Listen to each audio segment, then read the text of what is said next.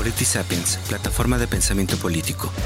El programa de estudios políticos e internacionales del Colegio de San Luis. Y proyectos audiovisuales de El Colegio de San Luis. Presentan. Democracias fracturadas. Con Javier Contreras Alcántara. Un espacio para comprender de manera informada los recientes cambios en los regímenes latinoamericanos. Democracias fracturadas.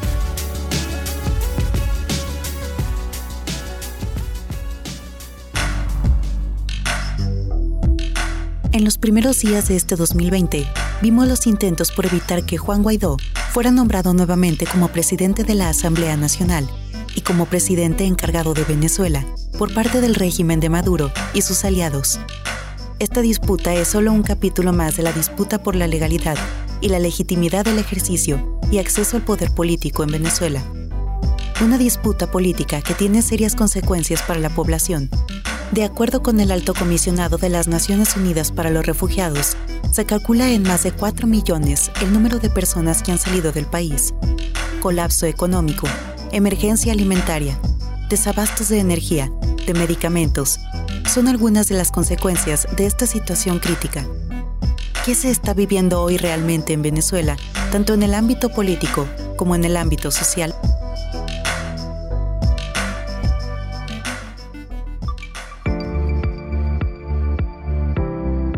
Hola, soy Javier Contreras Alcántara, profesor investigador del programa de estudios políticos e internacionales del Colegio de San Luis, y les doy la bienvenida a Democracias Fracturadas, una producción de politisapiens.mx, plataforma de pensamiento político, el área de proyectos audiovisuales del Colegio de San Luis y el programa de estudios políticos e internacionales del Colegio de San Luis. Durante la primera temporada de este proyecto charlaremos sobre las movilizaciones populares, los conflictos y las problemáticas políticas en América Latina, con el propósito de comprender de manera informada las causas profundas de la efervescencia política y las transformaciones de los regímenes políticos latinoamericanos. Hoy, en esta quinta entrega, hablaremos de Venezuela. Para ello, contamos con Margarita López Maya, profesora titular jubilada del Centro de Estudios del Desarrollo de la Universidad Central de Venezuela y actualmente miembro del Centro de Estudios Políticos y de Gobierno de la Universidad Católica Andrés Bello en Caracas, Venezuela. Vamos a conocer un poco más de ella.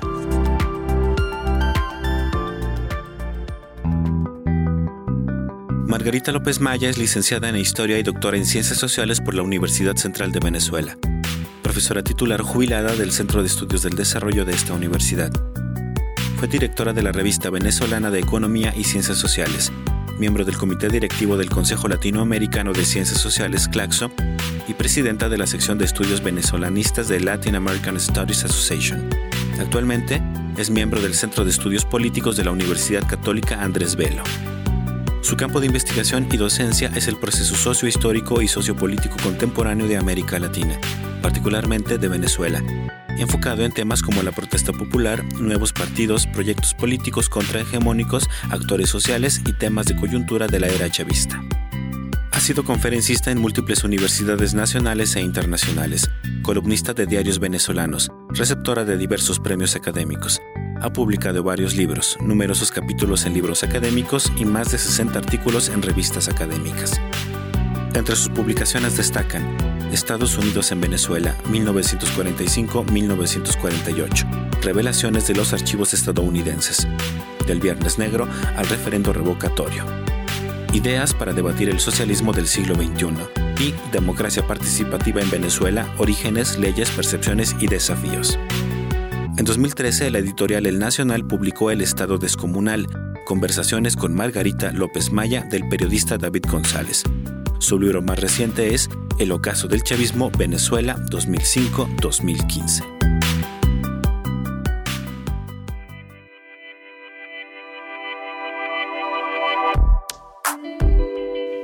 Margarita, muchas gracias por estar hoy con nosotros. Y hay una pregunta hay una pregunta con la cual tenemos que eh, comenzar. Eh, ¿Cómo comprender lo que sucede actualmente en Venezuela, Margarita? ¿Ante qué estamos? ¿Qué régimen político es el que existe hoy día en Venezuela? ¿En dónde? ¿En quién radica el orden constitucional legal y legítimo? Bueno, es una pregunta ya de entrada muy difícil, ¿no? Eh, nosotros estamos, ¿verdad? Entramos en el año 1999 a un ensayo de cambio político radical que desembocó a la muerte del que lideró ese cambio político radical, que fue Hugo Chávez. Diríamos que durante los años de Chávez estuvimos en lo que los politólogos llaman un autoritarismo competitivo, ¿no? Este, que tenía importantes bases de legitimidad, pero indudablemente tenía una forma de accionar autoritaria, ¿no? Con la muerte de Hugo Chávez se pierde el carisma y al mismo tiempo se pierden los recursos petroleros por la baja de los precios petroleros en el mercado internacional y esa combinación hace que su sucesor, electo en elecciones, comience a dejar la parte competitiva del autoritarismo para tratar de mantenerse en el poder sobre un autoritarismo cada vez más descarnado. En los últimos años ya es una dictadura. ¿Por qué? Bueno, porque las elecciones presidenciales que tenían que hacerse el año pasado no se hicieron. Y se, hizo una farsa de elecciones, fuera de tiempo, sin cumplir los procedimientos democráticos, sin dejar eh, eh, eh, participar a los principales actores políticos de oposición, etc. Y ese, es, esa, esa dictadura de Nicolás Maduro ha sido mm, condenada pues por la comunidad democrática internacional. Al ser una, al ser un, al no haber habido elecciones legítimas el año pasado, cuando se inició el 5 de enero de 2019, él se juramentó el 10 de enero del 2019, pero fue una juramentación ilegítima e ilegal, porque no, se habían producido las elecciones que dice la Constitución que tenían que haberse dado. Entonces, este, no, fue no, no se le reconoció como presidente constitucional de Venezuela por parte de la comunidad internacional. Mientras tanto, el, eh, la Constitución dice que si no hay, si por alguna cosa hay una ausencia total del presidente, entra a sustituirlo para convocar a elecciones el presidente de la Asamblea Nacional.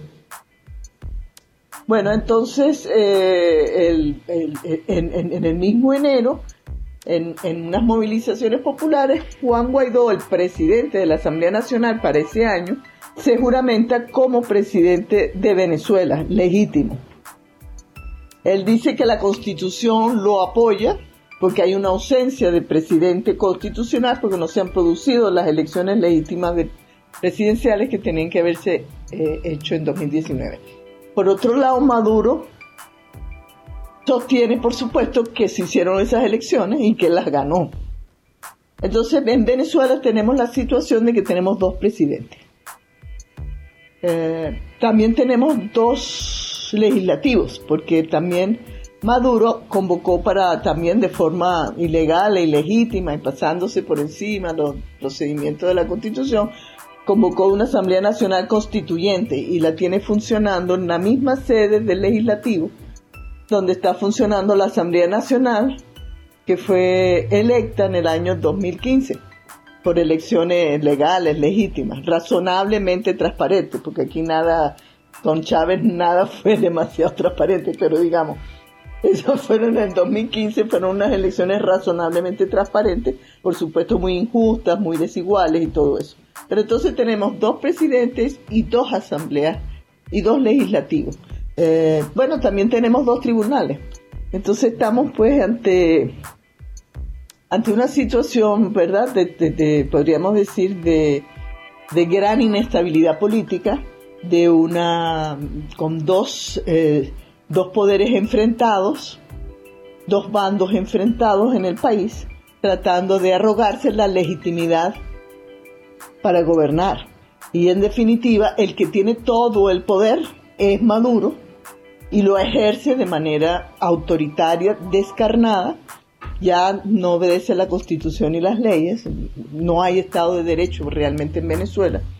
Este, él concentra todo el poder y, eh, y está paralelo a él un gobierno emergente que busca acumular fuerza, que trata de mantenerse dentro de las pautas de la Constitución y que eh, recibe el reconocimiento internacional no solamente de, más de, alrededor de 60 países, más de 55 países eh, de la comunidad internacional, incluyendo pues la Unión Europea, los países de la Unión Europea, buena parte de los países latinoamericanos, este, el gobierno de los Estados Unidos, el gobierno de España, el gobierno de la Gran Bretaña, en fin. Este, y esa es la situación que tenemos. Todo responderte qué tipo de régimen tenemos, pues te diré que eso es lo que tenemos. Tenemos esta situación este, de, de, total inestabilidad y de ausencia de Estado de Derecho eh, y una pugna por el poder por parte de dos bandos eh, un bando de partidos opositores que están buscando volver a, la constitución y volver a Venezuela a un régimen democrático y un gobierno que comenzó electo por las urnas y terminó desembocando en una dictadura eh, descarnada, totalmente descarnada. En este sentido, Margarita, ¿cómo comprender justamente ese paso eh, de un gobierno que asume a través de una disputa electoral eh, en 1998 que quería decir que quería o de que, que decía querer profundizar la democracia, hacerla más participativa, ¿cómo es que se pasó a un régimen entonces como el que se vive hoy día con Maduro? ¿Queda algo del chavismo hoy día? Si, si hubo algo positivo del chavismo, ¿queda eso hoy día? Bueno, mira, la pregunta también es muy compleja de responder porque en, un proceso de 20 años, eh, una manera de ejercer el poder de carácter populista, pues socavando, ¿verdad?, las instituciones de la democracia representativa liberal el mismo Chávez desde que entra a, la presidencia en el año de 1999, si bien propugna una nueva constitución que es aprobada ese mismo año y que mantiene las instituciones de la democracia representativa, lo cierto es que la forma de ejercer el poder de Hugo Chávez siempre estuvo como norte socavar esas instituciones para irlas reemplazando por las instituciones de democracia participativa y por formas de ejercicio del poder eh, eh, participativo, populista, de arriba hacia abajo, ¿verdad? Eh, que también estaban en la Constitución. la Constitución tenía ambas y vivía en tensión con las instituciones de democracia representativa y las modalidades eh, de democracia directa que allí se aprobaron, que fueron muy, muy variadas y muy diversas, muy, muy diversas y muchas.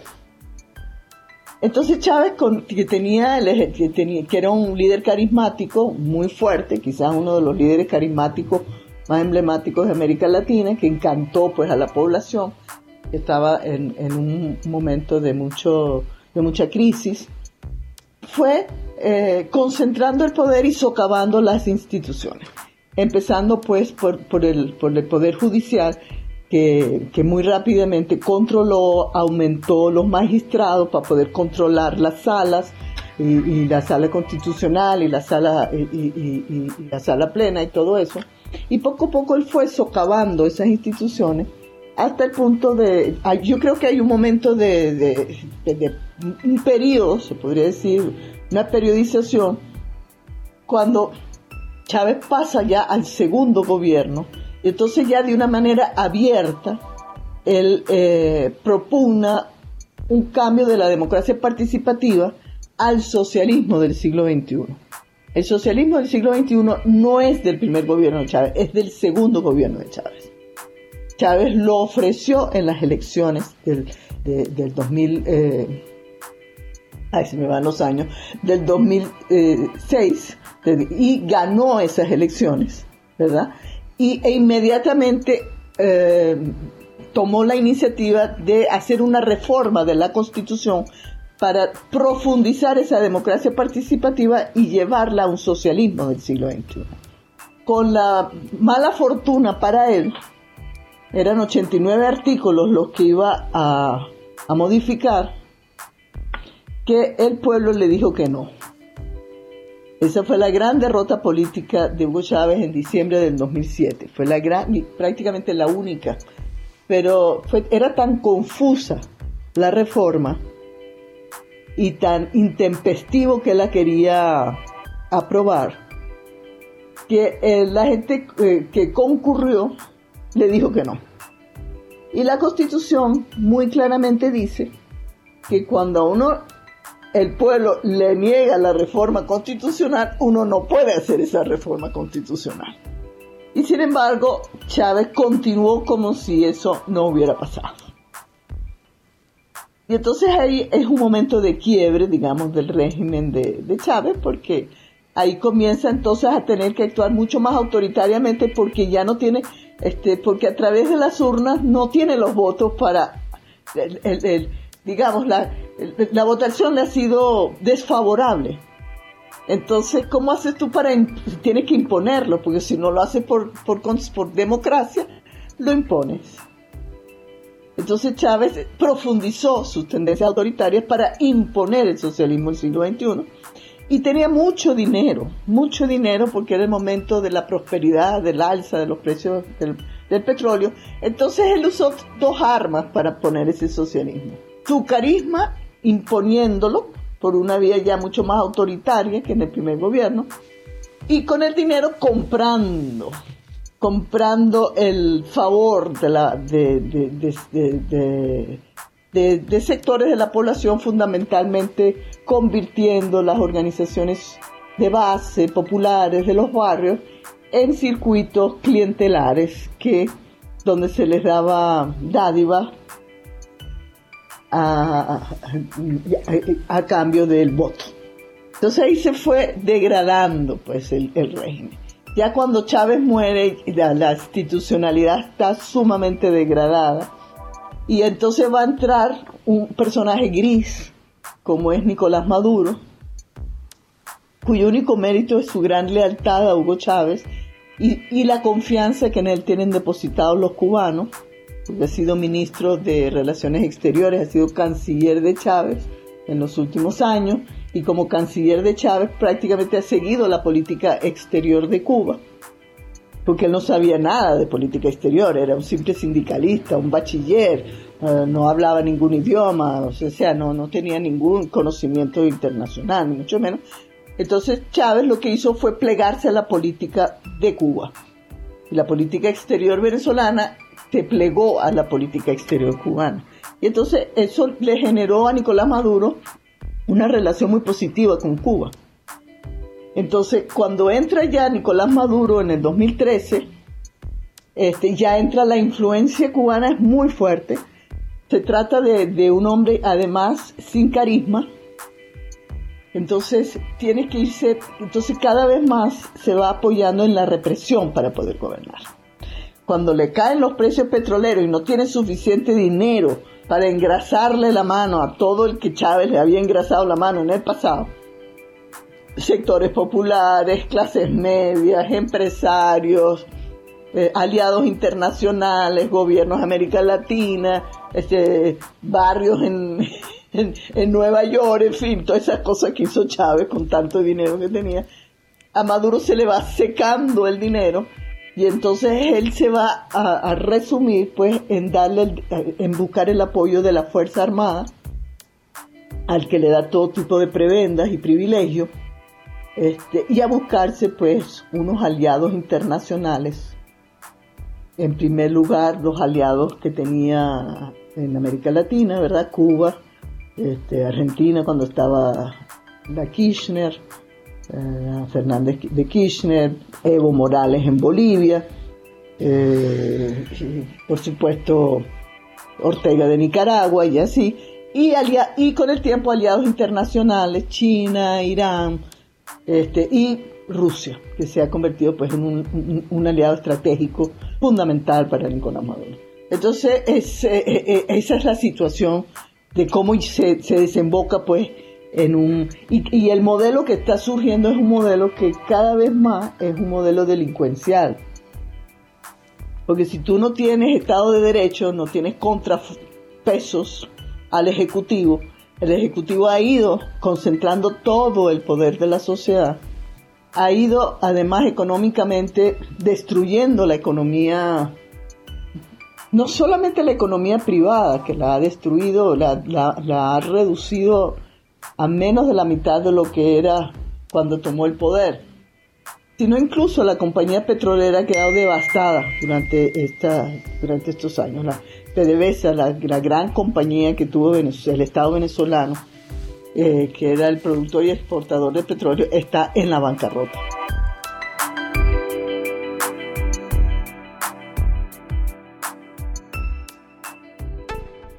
Escuchas Democracias Fracturadas con Javier Contreras Alcántara. Hoy hablamos de Venezuela. Para saber más, visita politisapiens.mx.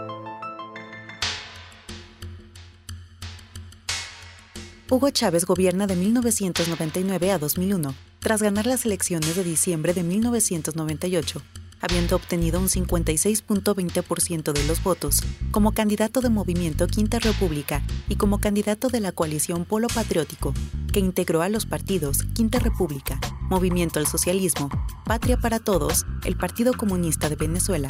Derrotó a Enrique Sala Romer, candidato del Partido Proyecto Venezuela y de la coalición Polo Democrático.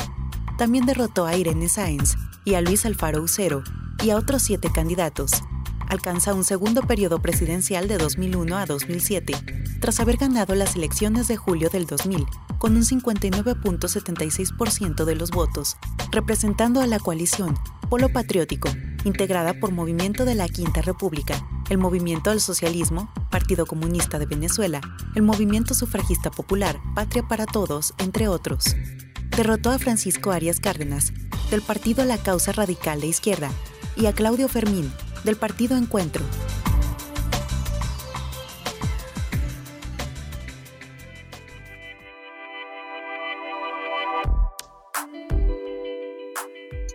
Entonces, ¿cómo se sostiene Nicolás Maduro? Bueno, se sostiene con un extractivismo delincuencial que viene de esos negocios que se hacen en el arco minero, de oro, de diamante, de coltán, algo de petróleo queda, el contrabando de la gasolina, el tráfico de drogas. Todo eso hoy en día es lo que son los intereses que se mueven como samuros sobre Venezuela, ¿no? Este, y que son los que mantienen realmente, son intereses que están allí, que hacen que un hombre que ya no gobierna para el país, que ya no gobierna para los venezolanos, este, sigue allí, sostenido por una parte por una, fuerza armada que, eh, cuyos altos mandos están sumamente corrompidos. Si no están corrompidos, están asustados, ¿no? Porque han sido los cuerpos de inteligencia cubanos, también los supervisan y que en definitiva no se atreven a moverse de ahí, están respaldándolo a él, pero cada vez más Nicolás Maduro se apoya en grupos informales armados. Él se apoya en paramilitares, en guerrillas como el ELN y las FARC disidentes, las que no se acogieron al proceso de paz. Se apoya en mafias, las mafias del arco minero, mafias del oro, mafias del diamante, donde hay complicidad también de algunos de los eh, altos mandos militares y civiles que hoy conforman el gobierno de, Nicolás Maduro, incluyéndolo a él, que ha sido acusado también de negocios ilícitos alrededor pues, de la traída de los alimentos para, para repartir a los sectores que, lo apoyan, que se conocen como CLAPS, como consejos locales de abastecimiento y producción. Él ha sido, creo que el mismo gobierno de México se hizo una investigación allá y se encontró que, en los negocios que había para llevar esos alimentos a Venezuela, en esos negocios, bueno, se adulteraban los alimentos, se sobreponían los precios y no sé cuánto, y estaba metido allí un empresario colombiano que es un testaferro o es una persona muy, muy estrechamente vinculada a Nicolás Maduro. Margarita, eh, ahora nos mencionas que hay también ciertos grupos eh, sociales al interior de Venezuela que siguen apoyando al régimen. Eh, ¿Cuál es el peso de estos grupos? ¿Son grupos amplios? Eh, ¿qué, sector de la sociedad es? y, qué beneficios son exactamente los que está recibiendo? Porque nos queda muy claro que existe una élite, que existen estas redes criminales que son de las cuales se está extrayendo la renta pero hacia el interior, a, la gente, digamos, al ciudadano eh, de a pie. Eh, eh, ¿por, qué, ¿Por qué apoyaría si es que todavía hay un grupo grande de gente que sigue apoyando al régimen? Bueno, las últimas encuestas que yo he visto, que yo he visto, le dan a, Maduro una popularidad entre el 10 y el 15% que si te pones a ver es bastante para el nivel de catástrofe que se está viviendo en Venezuela. Y si a la gente se le pregunta si es chavista, eso sube al 20 y hasta el 25%, lo cual también es asombroso, ¿no? De manera que eso no tiene una respuesta fácil ni unívoca. Ahí hay muchas cosas. Una, por ejemplo, es que el empleo público no se puede, si, uno no es chavista, no puede no puede ser empleado público en Venezuela. Y aunque el voto se supone que es secreto, eh, eh, Maduro ha dejado muy claro que él o manda ese mensaje porque él controla los medios de comunicación en Venezuela de una manera muy hegemónica, que él este, es capaz de saber por quién votas tú si tienes que ir a votar. Y, este, y que perderías tu empleo si, y perderías tus prebendas si tú no votas. Entonces ahí tiene cautivado a una importante porción, pienso yo, de, la, de, sectores que en medio de esta crisis atroz, de esta catástrofe humanitaria que estamos padeciendo, el ingreso que tienen es el empleo público. Y estamos hablando de un sector que tenía en algún momento varios millones de empleados públicos, este, que son unos sueldos miserables, pero son los ingresos que hay, ¿no? Después, eh, eh, otras cosas que, que, yo pienso que podrían estar influyendo en ese 15 o 20% o 10% para Maduro. La verdad es que Maduro puede ser el presidente más odiado de la historia de Venezuela. No, de verdad, porque en verdad la situación es catastrófica. La, gente no, o sea, yo que estoy ahorita en Caracas, que pasé tres meses fuera y regresé, de verdad, y acabo de, de ir, entrar al, al, al interior del país, medio tocar así, la situación es muy terrible. Pero este, sí existen estos circuitos clientelares con las bolsas de comida que se reparten. A cambio, incluso cuando, se hay, cuando hay procesos electorales, este, se pone afuera del, del, de la, que es una cosa totalmente ilegal, pero, pero como ellos tienen toda la fuerza para hacerlo, lo hacen. El partido pone afuera de la mesa electoral, en el, del centro electoral, una una mesa de militantes del PSU con las bolsas. Y tú tienes que ir allí, presentar tu, tu carnet de la patria, firmar allí y cuando sales, entonces de alguna manera demostrarles a ellos que tú votaste, entonces te dan la bolsa. ¿no? Entonces ese tipo de cosas se hacen con las bolsas. Entonces, bueno, allí hay una, una población cautiva, vulnerable que, que está allí. Hay, creo yo también, hay, hay circuitos todavía de cierto clientelismo donde la gente aquí se sacó una cosa que se llama el carnet de la patria, que la inventó Nicolás Maduro hace, hace creo que ya hace como tres años, en el cual este, tú te registras y te depositan dinero en tu cuenta. En los, cuando en Navidad te depositan dinero en Carnaval, te depositan dinero en Semana Santa, te dan unos bonos. Te reparten unos perniles en Navidad. Puede ser que te, puede ser que te llegue un pedazo de pernil también. Entonces, este, lo que hay que entender es que este no es un régimen moderno, es un régimen como patrimonial, donde cada vez más eh, el sustento es a base de dádivas, de dádivas y, este, y de miedo, porque hay un aparato represor sumamente bien engrasado. Quizás lo único que queda del Estado-Nación en Venezuela es el aparato represivo del Estado, porque ya no funcionan las políticas públicas, ya no funciona el control sobre el territorio, el, gobierno ha ido entregando partes del territorio pues a las guerrillas, a los grupos eh, criminales transnacionales, a colectivos armados y eso, pero sí queda un aparato represor importante que entra, sí, como le digo, no hay Estado de Derecho, que entra a los barrios a través de un operativo que se llama Operación Liberación del Pueblo para combatir a los malandros, por ejemplo, entra encapuchado con armas de guerra,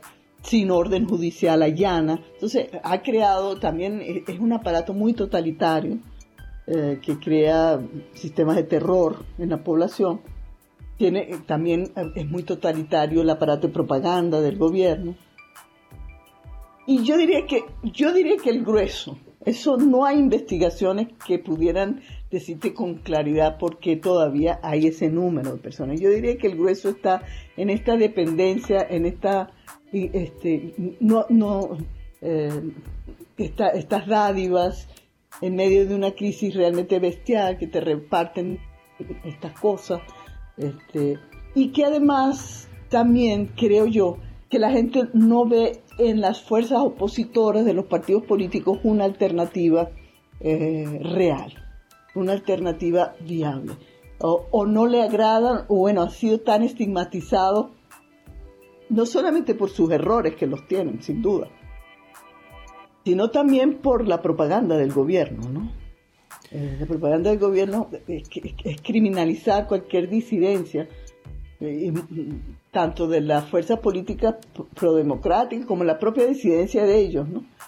Entonces yo creo que estamos entrampados ahí y entonces yo diría que buena parte de la de lo que de, eso cuando cuando contestan en las encuestas ese 10% de popularidad de, de Maduro o 20% de del chavismo, es porque o la gente depende, depende mucho de eso, porque yo creo que hay un sector agradecido con Chávez por las cosas que pudo haber obtenido en el pasado, y eso puede estar allí también. O sea que es una, la respuesta que te quiero dar es una respuesta compleja, pero si a mí me preguntan qué es lo que prevalece allí, yo creo que en este momento ya lo que prevalece es esa relación clientelar, este, de que en realidad lo único que yo tengo con qué defenderme para sobrevivir es mantenerme vinculado al gobierno en, la repartición de esas escasísimas dádivas que da a cambio de, lealtad.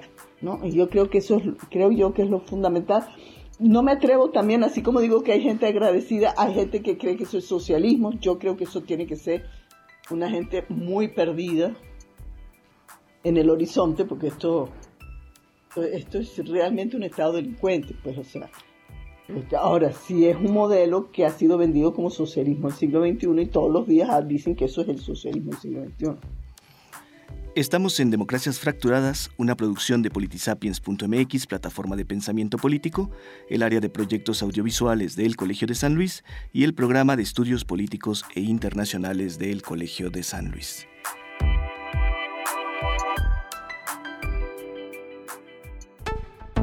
Escuchas Democracias Fracturadas con Javier Contreras Alcántara. Hoy hablamos de Venezuela. Para saber más, visita politisapiens.mx.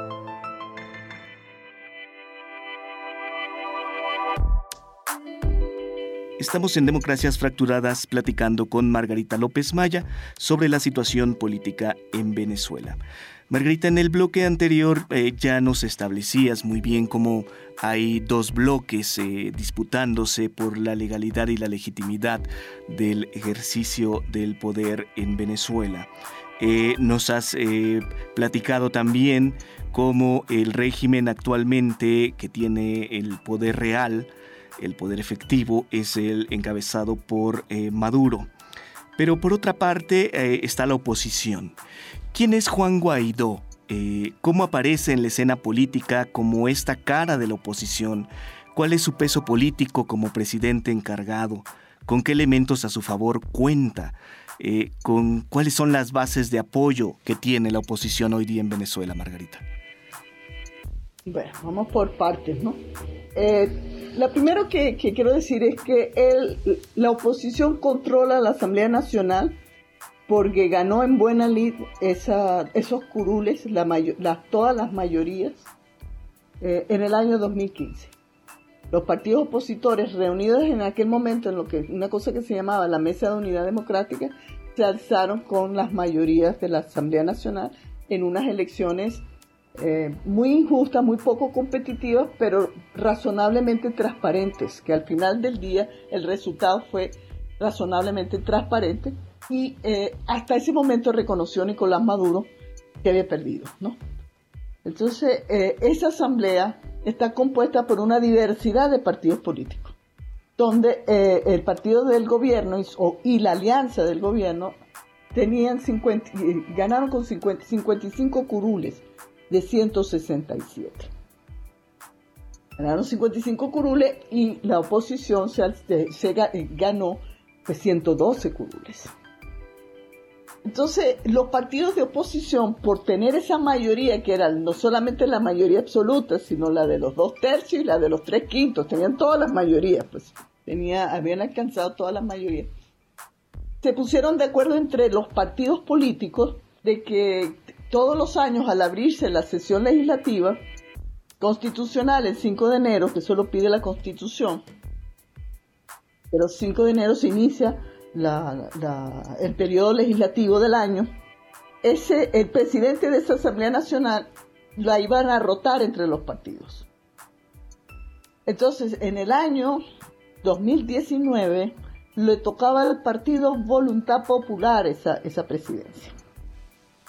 Y en Voluntad Popular está pues encarcelado y ahora está refugiado en la Embajada de Chile el, el presidente de ese partido, Voluntad Popular, también está exilado algunos de los diputados más prominentes de ese partido. Y en la lista de los diputados de Voluntad Popular, como de quinto lugar o de sexto lugar, estaba este dirigente de la directiva que se llama Juan Guaidó. Él no estaba de primero, no era la primera opción, ni la segunda, ni la tercera. Él era como la cuarta, más o menos, el cual la cuarta o la quinta, pero como el gobierno ha estado reprimiendo, eh, persiguiendo, han tenido que salir al exilio, están en la cárcel, sé que le tocó a él, le cayó a él ser el presidente de la Asamblea Nacional, Juan Guaidó. Él es un venezolano de, en ese momento tenía 35 años, tenía eh, una carrera para esa edad relativamente dilatada, una carrera política. Había sido dirigente estudiantil de la Universidad Católica Andrés Bello. En calidad de dirigente estudiantil, en el año 2007 había sido uno de los dirigentes de las protestas de ese año, cuando se cerró el canal de televisión Radio Caracas y eso produjo unas grandes manifestaciones y de hecho fue eso contribuyó de una manera muy importante a la derrota de la reforma constitucional de Chávez. Ese, ese movimiento estudiantil que emergió en el año 2007 y él era parte de ese movimiento estudiantil. Él continúa su carrera política, se inscribe en la Popular, pues y ahí lo encontramos bien posicionado en el 2015 para ser el presidente de la Asamblea Nacional. Eh, Juan Guaidó era un bastante desconocido para los venezolanos, porque claro, los protagónicos eran otros, pero él era un dirigente que era de los principales de Voluntad Popular. Y bueno, cuando asume la presidencia, este se devela pues que con el discurso, con el famoso discurso, de que señala pues de que eh, ahí es cuando ya se dice claramente Nicolás Maduro por no haber hecho las elecciones de acuerdo con lo constitucionalmente pautado, es un usurpador. Y nosotros entonces este, vamos a luchar contra, para que cese esa usurpación y vengan y se hagan las elecciones presidenciales que hay que hacer. Y él abre entonces una estrategia política, eh, de, una estrategia política con tres componentes que se han hecho, que se ha hecho famoso, que es el cese de la usurpación, un gobierno de coalición y elecciones libres. Esa es la estrategia política que se abre en el 2018 en el discurso de Juan Guaidó cuando toma posición. Y bueno, el muchacho encantó. Y desde entonces, pues, él logró, él ha logrado una hazaña para, para, el mundo de la oposición, que ha logrado una importante unidad de, de los partidos opositores. Los partidos opositores son muchos, son todos bastante débiles, eh, tienen a su principal dirigencia en el exilio o en la cárcel. Pero este, bueno, unos son de tendencia social cristiana, otros son socialdemócratas, otros son liberales, otros son muy diversos ideológicos, con mucho, lo que nosotros en Venezuela llamamos mucho personalismo, mucho pescueceo. Los dirigentes de arriba siempre quieren estar protagonizando todo, que no se ponen de acuerdo, que no sé qué, tienen ese tipo de problemas, problemas, partidos débiles. Y Juan Guaidó ha logrado que se unifiquen detrás de él porque el, eh, el año pasado tuvo una popularidad muy grande, que no había alcanzado ninguno de ellos antes. Y este, con, ese, con esa estrategia política con, logró convocar a movilizaciones importantes, no solamente en Caracas, sino ya en el interior. Se expandió la movilización popular por todo el país. Y entonces ese es Juan Guaidó, un líder político que se ha hecho un hombre muy valiente, porque lo han amenazado de todas las maneras. Este, y la verdad es que ha entrado y salido del país y el gobierno no se ha atrevido a tocarlo.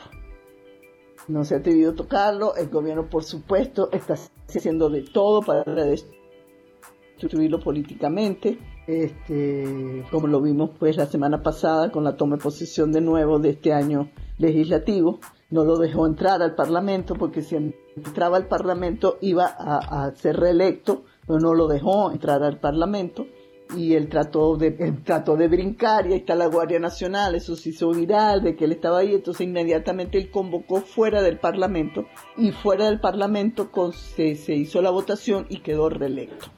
Y entonces ahora tenemos dos directivas de la Asamblea Nacional. No solamente dos legislativos, sino ahora tenemos dos directivas porque el gobierno juramentó otro dentro del hemiciclo. Y él dice que es, el, es otro, ¿no? Es parte de, de, este mundo pues, eh, tan extraño y absurdo que estamos viviendo, ¿no? Pero bueno, Juan Guaidó mantiene la, eh, Juan Guaidó mantiene, ha bajado bastante su popularidad. Él llegó, a, él llegó a alcanzar por encima del 60% de popularidad el año pasado pero la falta de, de hechos reales de cambio político lo ha ido debilitando, ¿no?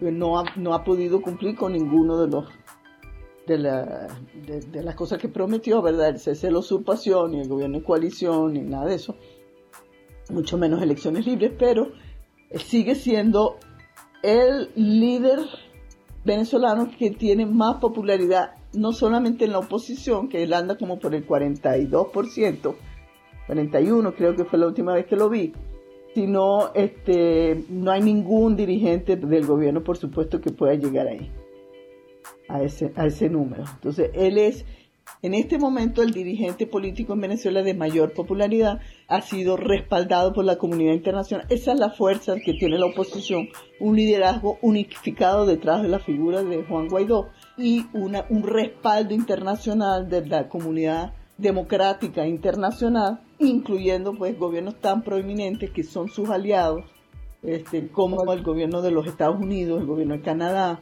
eh, el gobierno de Colombia, el gobierno de España. Eh, bueno, el gobierno de España hoy en día se ha movido un poco porque hay una nueva coalición allí. Este, pero digamos, tiene, eh, sin embargo, sigue siendo sigue siendo, eh, teniendo más de... Ya, ya la, la, reelección de este pasado 5 de enero ya ha sido respaldado por una cantidad de países que han venido eh, de la Unión Europea, de la OEA, este, del Grupo de Lima, este, ya han ido pues diciendo que respaldan la reelección y lo reconocen a él como el legítimo presidente de la Asamblea Nacional y no reconocen a, un señor, que se, un diputado que se llama Luis Parra, que fue el que quedó electo dentro del hemiciclo con los partidos um, de la, del gobierno. Estamos en Democracias Fracturadas, una producción de politisapiens.mx, plataforma de pensamiento político, el área de proyectos audiovisuales del Colegio de San Luis y el programa de estudios políticos e internacionales del el Colegio de San Luis.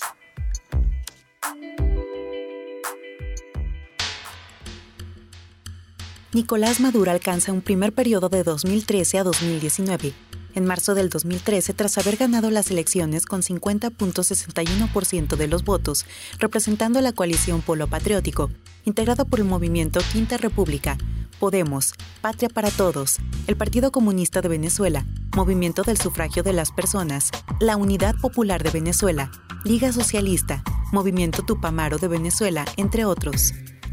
Derrotó a Enrique Capriles con 49.12% de la coalición Unidad Democrática.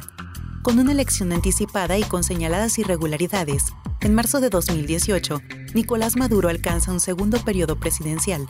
Triunfa habiendo obtenido el 67.84% de los votos, representando a la coalición del Gran Polo Patriótico. Derrotó a Henry Falcon, de los partidos en coalición AP, MAS, COPEI y MOVEB, y a Javier Bertucci, del Partido Esperanza por el Cambio, partido de centro. En el periodo de 2017 a 2019, el Producto Interno Bruto cayó en rango de 35% a 40%, un descenso más fuerte que el de la Gran Depresión en Estados Unidos o que el sufrido por Rusia después de la caída del muro de Berlín. Esta crisis económica también ha desencadenado una crisis humanitaria. Un ejemplo de ello es el aumento de la mortalidad en los pacientes hospitalarios, la cual se ha multiplicado 10 veces, el aumento de 100% de la mortalidad en recién nacidos y el resurgimiento de enfermedades erradicadas, como la malaria.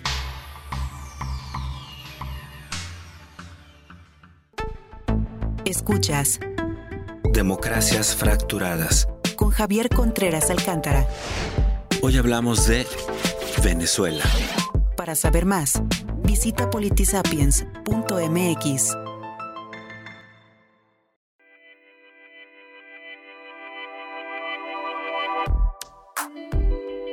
Estamos en Democracias Fracturadas platicando con Margarita López Maya sobre la situación política en Venezuela. Margarita, en el bloque anterior eh, nos, nos, ubicabas eh, cuál eh, fue el origen, o cuál es el origen, mejor dicho, de Juan Guaidó, cuál es el peso que tiene con el apoyo de la comunidad internacional o de una parte importante de la comunidad internacional. ¿Cuáles son hoy las posibilidades para el cambio, para el final del régimen de Maduro? Eh, ¿Se percibe esto como una posibilidad real o es que se percibe que continuará eh, en el poder, eh, ya sea que, que permanezca él o que, o que pueda designar a alguien más como su sucesor? ¿Cuál podría o cuál, cuál se vislumbra como un posible camino de salida a esta situación, Margarita? Bueno, eh, vamos a ver cómo podemos responder esa pregunta. Em, a lo largo de estos años y, debido pues a la, a la crisis económica que es devastadora, como ya lo señalé, y los niveles de inflación son astronómicos y son récords, pues en, en el mundo actual no existe un país que tenga ni, ni, ni, ni remotamente la, la hiperinflación que tiene Venezuela. En esas condiciones se han tratado varias veces, se han hecho tres importantes eh, actividades de negocio, tratando de abrir espacios de negociación con el gobierno de Nicolás Maduro. Eso no ha dado resultado ninguno. Eh, Nicolás Maduro ha aceptado o ha él iniciado su proceso de negociación este, cuando se ha sentido con el agua al cuello por las manifestaciones populares internas, este, que han sido muy duras, muy masivas y que han producido muchos muertos. Este, pero una vez que él siente que puede, este, que la ola ha pasado, él se retira de la negociación y, lo, ha demostrado pues que realmente no hay una voluntad para negociar. Entonces, para Venezuela la situación es muy complicada, porque tienes por un lado que el gobierno tiene toda la fuerza para mantenerse en el poder y no tiene ningún incentivo en este momento para negociar. Él se siente, él ya no le interesa a la gente, no le importa a la gente en realidad, que la gente se muera o que se vaya. Eh, para él yo creo que incluso es un, él ve con buenos ojos que se vayan, ¿no? no, tiene ningún interés en que la gente se quede, que se vayan, para él es mejor. Porque él, como, como dije al inicio de esta conversación, ya él no se sostiene con el voto de la gente y con el respaldo de la gente. Él se, él se sostiene con el, con el apoyo de las Fuerzas Armadas, que se ha convertido pues en, en, un, en una corporación con intereses tangibles, muy, eh, eh, muy claros, de prebendas, privilegios y negocios. Y se sostiene gracias al dinero que está, que está obteniendo de, grupos delincuenciales y grupos eh, y guerrillas a través pues de la extracción de minerales, contrabando, drogas y otros negocios. Entonces, si tú me dices a mí, entonces hay salida, bueno, por un, es muy contradictoria la situación, porque la gente se está, realmente aquí el problema de la penuria, de la crisis humanitaria es severísimo. De verdad que hay muchísima gente en la indigencia, incluyendo los profesores universitarios, porque nosotros tenemos un sueldo, yo como profesora titular, eh, tendría un sueldo en este momento de 10 dólares. O sea, estaría en la indigencia si yo no salgo, como voy a salir la próxima semana a dar unas clases. Tengo la, yo tengo la posibilidad de salir y dar unas clases todavía.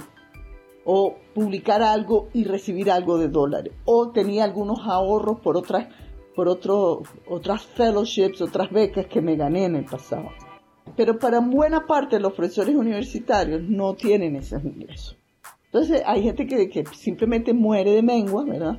Por enfermedades que han, muy fácilmente en otro país hubiesen sido curados. Muere de la depresión, de sentirse de repente que el mundo se les acabó. En Venezuela se han triplicado los suicidios.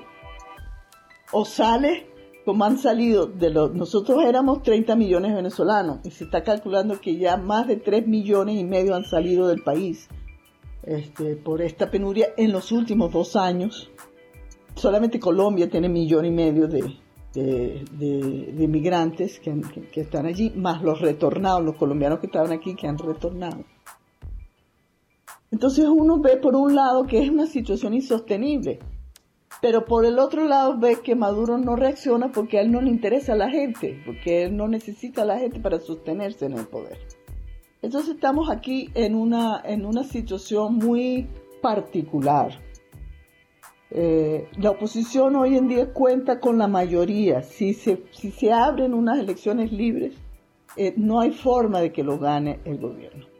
Y por eso es que no hay elecciones libres en Venezuela. Porque está muy claro que ya es, un, es una minoría. Entonces hace malabarismos el gobierno va a tratar de hacer unas elecciones parlamentarias este año a, su, a su medida, va a tratar de dividir a la oposición, de comprar partidos, de, cambiarle las directivas a los partidos, de, de, poner en la cárcel o quitarle la inmunidad parlamentaria a otro, va a tratar de desprestigiarlos lo más que puede, va a tratar de que los dirigentes principales no puedan salir al... Va a tratar de... porque este año está pautado por la Constitución que tiene que haber elecciones parlamentarias. Y eso es una barrera que el, gobierno tiene. Eh, el costo político de no hacerlas es muy, es muy alto. Pudiera ser que no las hiciera, pero el costo es muy alto.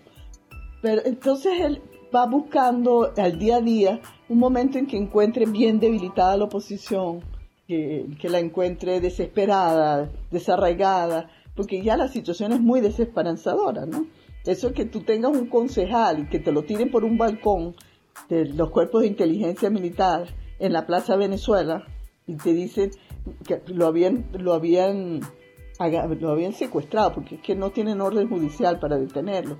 Y, y una semana después lo tiran por un balcón y dicen que se suicidó. O sea, todo este tipo de cosas ah, está jugando una situación sumamente difícil en Venezuela. Otros tienen tres años, eh, cinco años.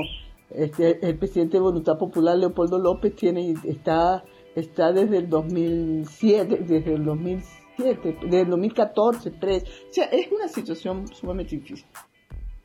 Pero si esa elección, eh, lo, que busca la oposición es abrir con la presión internacional que esas elecciones se den, haciendo a través de las sanciones, a través de emisarios, que tratan de ver si, si, si hay posibilidad, pero hasta ahora eso no ha dado resultado.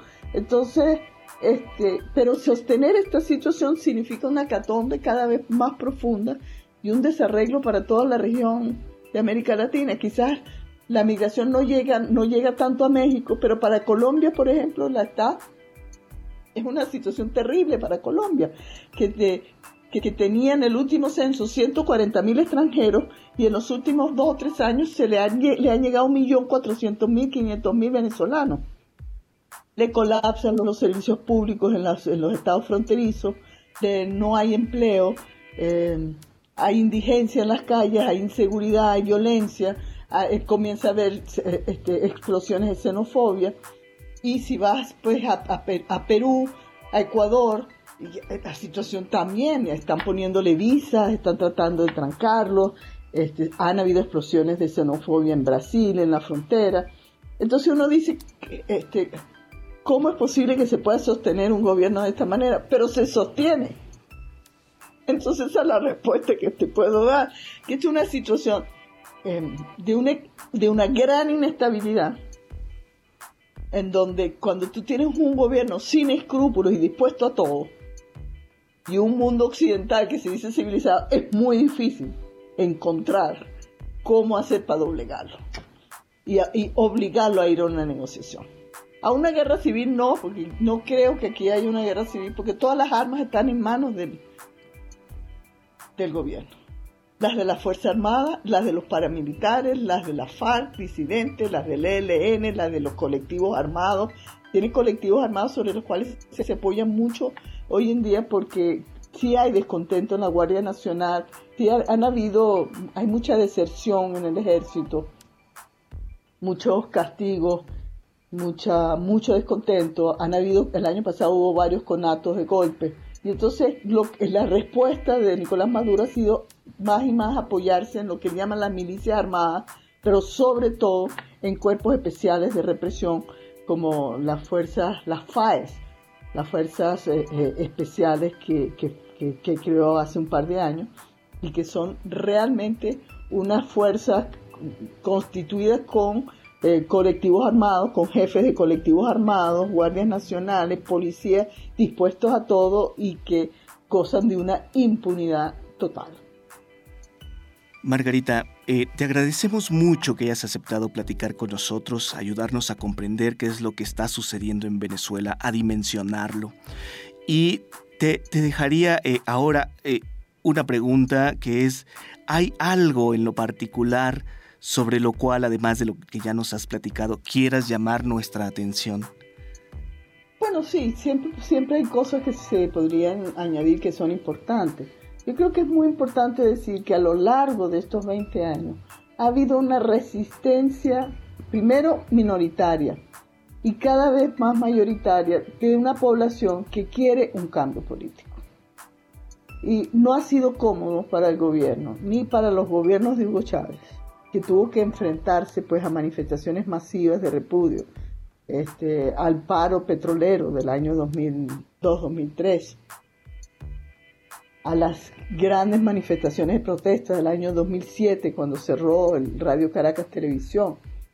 Este, y que, digamos, que cada vez que, y que además tuvo que aceptar una derrota en el año 2007, eso revela que la sociedad sigue allí tratando de resistir el embate de esta situación, tratando de revertir esta situación, que ha sido muy difícil, que la a veces los partidos políticos y los dirigentes no han estado a la altura. Es cierto, ciertamente. Es un grupo muy díscolo, pequeño. en muchos casos los partidos son personalistas, algunos son más radicales que otros, otros. Pero lo cierto es que también las condiciones socioeconómicas y sociopolíticas son sumamente duras. El grado de represión del gobierno de Maduro es de antología y se estudiará en los libros en, los años venideros cuando esto se haya acabado.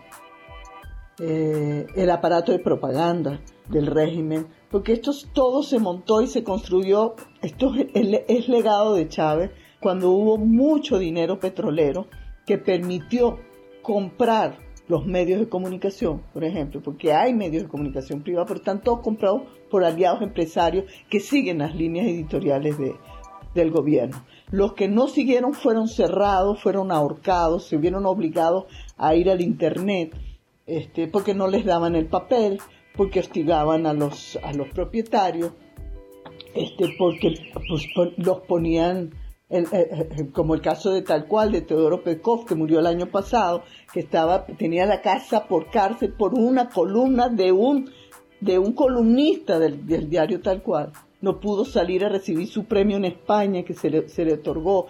En fin, entonces es una situación sumamente difícil, pero yo creo que si algo ha demostrado el venezolano es que quiere un cambio político y que está dispuesto a resistir esto, todo lo que tenga que resistirlo. Yo creo que la situación de, Maduro es una situación bastante comprometida.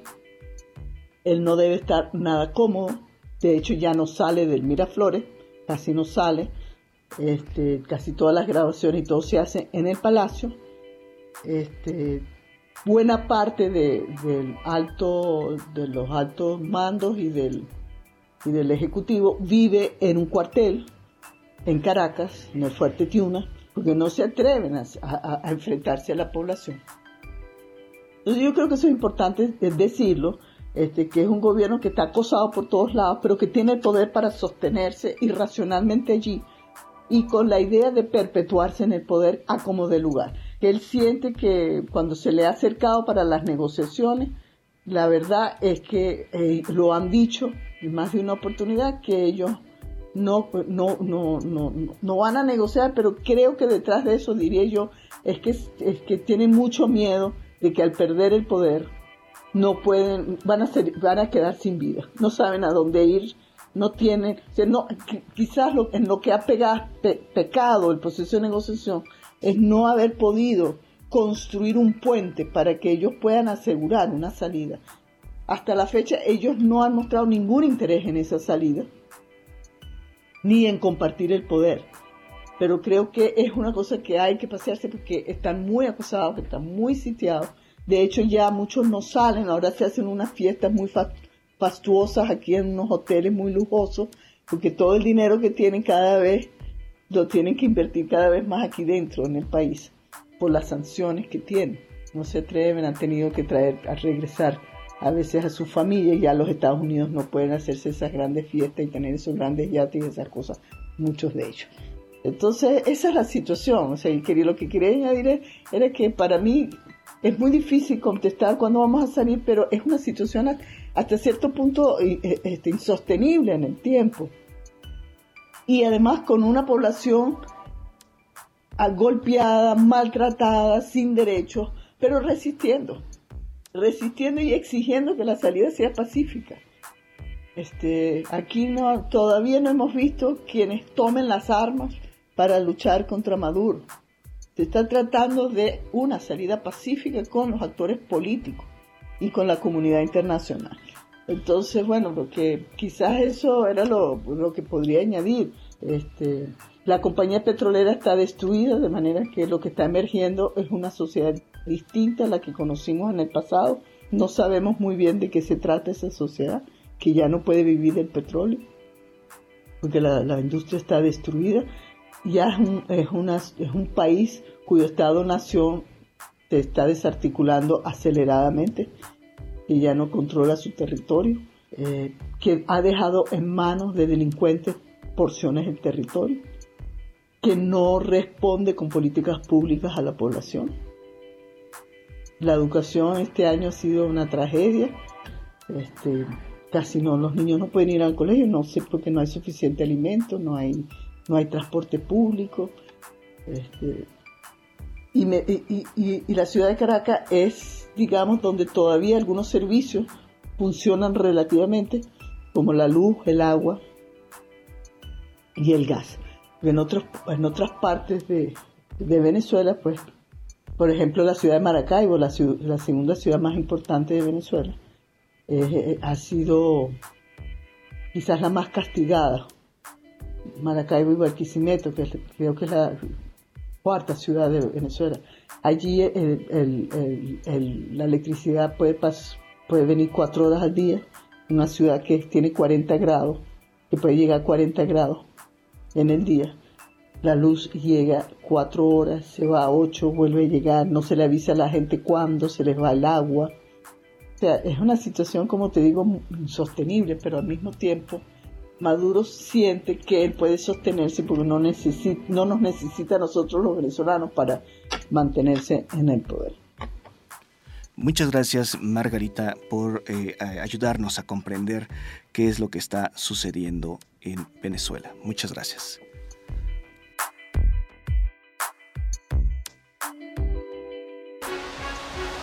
Politisapiens, plataforma de pensamiento político. El programa de estudios políticos e internacionales del Colegio de San Luis. Y proyectos audiovisuales de El Colegio de San Luis. Presentaron Democracias Fracturadas. Con Javier Contreras Alcántara. Un espacio para comprender de manera informada los recientes cambios en los regímenes latinoamericanos. Democracias Fracturadas. Hasta la próxima entrega. Concepto y contenidos. Javier Contreras Alcántara. Realización y edición. Lucero Negrete. Asesoría y producción. Israel Trejo.